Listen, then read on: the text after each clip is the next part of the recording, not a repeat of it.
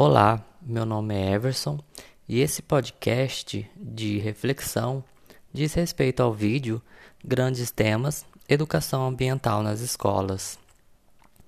O ser humano, em sua insignificância e total dependência dos recursos naturais do planeta, tem esquecido de ter empatia pelas futuras gerações, pois essas gerações podem não ter as mesmas oportunidades que nós temos hoje, e a luta pela sobrevivência pode não estar tão distante, ou até mesmo a guerra pela água.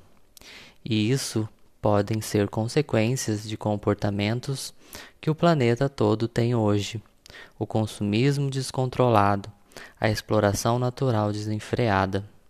Hoje, nota-se que a grande massa que atua na sociedade é influenciada a consumir sem pensar ou respeita, respeitar o ambiente e até mesmo o próximo. As pessoas não conseguem enxergar um futuro saudável para o planeta, mas têm a consciência de suas ações, e ações que não respeitam o ambiente podem, podem contribuir para catástrofes futuras. Agora imagine bilhões de pessoas tendo ações diariamente prejudiciais ao planeta. Que consequências isso pode causar? Vivemos em um momento no mundo onde a força da internet ela ganhou uma dimensão gigantesca, principalmente nas redes sociais. Uma enxurrada de informações são despejadas nelas todos os dias, para o bem e para o mal. Hoje, a impressão que temos é que para ser aceito ao convívio em sociedade, precisa-se seguir um padrão, se vestir bem, ter um celular bom, ter um corpo definido, viajar, consumir. E de onde vêm esses conceitos? Da internet, das redes sociais, impostas por pessoas que mostram tudo isso no dia a dia influenciam pessoas a achar que isso é prioridade.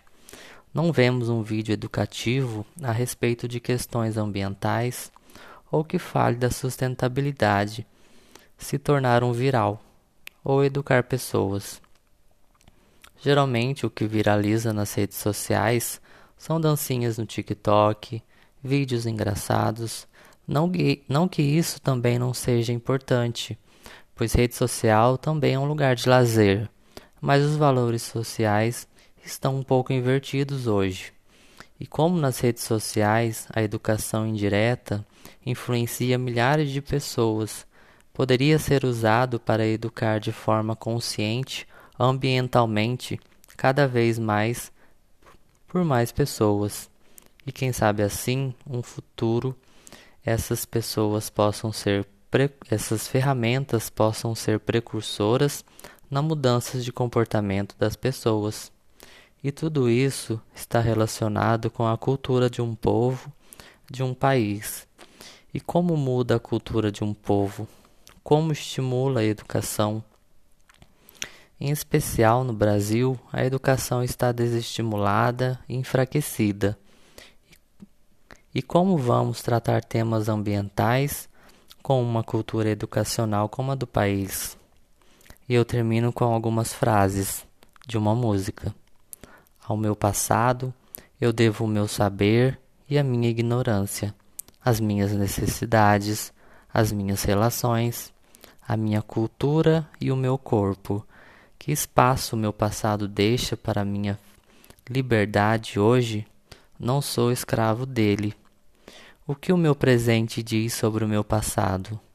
E o que o meu futuro dirá sobre o meu presente e as minhas atitudes?